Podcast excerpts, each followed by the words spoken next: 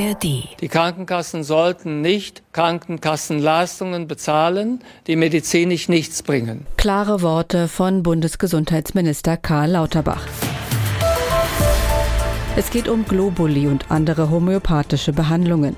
Die meisten gesetzlichen Krankenkassen übernehmen laut Spitzenverband derzeit in unterschiedlicher Höhe die Kosten dafür. Lauterbach will, dass damit Schluss ist. Das ist heute das Thema im Standpunkte-Podcast von NDR Info am Freitag, den 12. Januar. Herzlich willkommen, sagt Petra Mittermeier. Kein Krankenkassengeld mehr für homöopathische Behandlungen, weil es keine wissenschaftlichen Belege für die Wirksamkeit gibt. So die Ankündigung von Bundesgesundheitsminister Karl Lauterbach.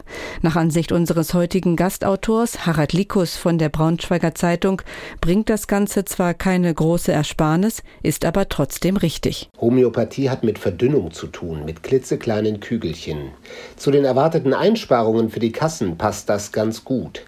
10 oder auch 20 Millionen Euro pro Jahr sind in dem milliardenschweren Arzneikostenbudget der Deutschen geradezu Kügelchen klein. Aber es geht ja ums Prinzip, das sagt er selbst, der Karl Lauterbach, und er hat recht. Heilungsmethoden, deren Ertrag sich seriös nicht fassen lässt, gehören nicht in den Krankenkassenkatalog. Wissenschaftliche Evidenz müsse die Grundlage der Politik sein, sagt der Minister. Wer diesem Satz widerspricht, bewegt sich in eine problematische Richtung. Und dennoch gibt es keinen Anlass für die Schulmedizin, sich angesichts der Klatsche für die Homöopathie nun hämisch die Hände zu reiben. Fest steht nämlich, dass Homöopathinnen und Homöopathen bei vielen Patienten sehr beliebt sind. Es spielt hier oft die Anamnese, also das Erfragen und die Aufzeichnung der Beschwerden, eine größere Rolle. Zudem die grundsätzlich gute Idee, Selbstheilungskräfte zu stimulieren. So gesehen sind die Kügelchen, die man in Zukunft wohl selbst bezahlen muss, wenn man denn auf sie schwört, nicht die Hauptsache. Die Hauptsache ist, das Ringen um ein besseres Gesundheitswesen, in dem Vernunft und Bezahlbarkeit großgeschrieben werden, aber auch die seelischen Befindlichkeiten kranker Menschen nicht zu kurz kommen. Veronika Simon aus der SWR Wissenschaftsredaktion hält Lauterbachs Schritt für überfällig, denn wissenschaftlich sei die Sache ja schon lange klar. Globulis und andere homöopathische Mittel haben keinen spezifischen Effekt. Wenn Krankenkassen bei einer Erkältung Globulis bezahlen, Nasenspray und Ibuprofen aber nicht, dann geben Sie der Homöopathie einen seriösen Anstrich, den sie nicht verdient. Die Gefahr besteht, dass Menschen, die ernsthaft erkrankt sind, denken, sie könnten sich mit den Mitteln heilen. Gesetzliche Krankenkassen sollten das gemeinsame Geld für Mittel ausgeben, deren Nutzen aus wissenschaftlicher Sicht belegt oder wenigstens nicht tausendfach widerlegt sind. Corinna Hennig blickt in ihrem Kommentar für die ARD Tagesthemen auf die Nebeneffekte der Homöopathie. Wem es nach einem Besuch bei der Homöopathin besser geht, dem hat allein das ausführliche Arztgespräch geholfen. Dass Patientenkommunikation und Placebo-Effekt wesentliche Erfolgsfaktoren sind, weiß die moderne Medizin schon lange.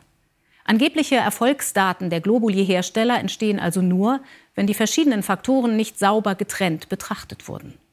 Wenn der Gesundheitsminister seine Pläne tatsächlich umsetzt, müsste er konsequenterweise die positiven Aspekte des Systems Homöopathie in der Patientenversorgung retten.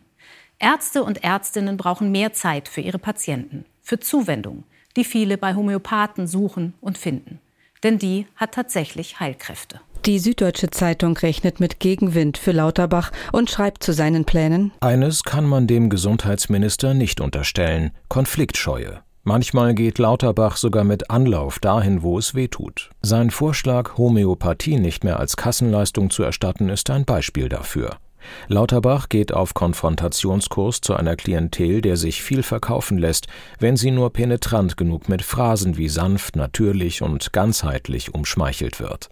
Gerade unter urbanen Besserverdienern und vermeintlichen Besserverstehern, dem rot-grünen Wählerpotenzial, finden sich viele Anhänger der Kügelchen. Die Nürnberger Nachrichten wünschen sich einen entspannteren Umgang mit der Homöopathie. Kein Mensch käme auf die Idee, staatliche Hilfen für Religionsgemeinschaften zu verbieten, obwohl auch hier gilt, der Glauben an ein Leben nach dem Tod kann wissenschaftlich nicht nachgewiesen werden. Vielen tut er dennoch gut. Der Spiegel kritisiert, dass homöopathische Mittel es überhaupt geschafft haben, zur Kassenleistung zu werden. Durch geschickten Lobbyismus ist es gelungen, der Methode eine Sonderstellung im Arzneimittelgesetz zu verschaffen. Homöopathiker dürfen ohne ein herkömmliches Zulassungsverfahren und Wirksamkeitsnachweis auf den Markt gebracht werden und sind trotzdem apothekenpflichtig. Auch dieser willkürlichen Sonderstellung sollte sich Lauterbach annehmen. Homöopathische Globuli gehören in den Drogeriemarkt neben die Nahrungsergänzungsmittel oder gleich ins Süßwarenregal. Und damit geht die heutige Ausgabe der NDR Info Standpunkte zu Ende. Morgen sind wir wieder da und den Podcast gibt es auch als Abo, zum Beispiel in der ARD Audiothek. Einen schönen Freitag wünscht Petra Mittermeier. Ein Podcast von NDR Info.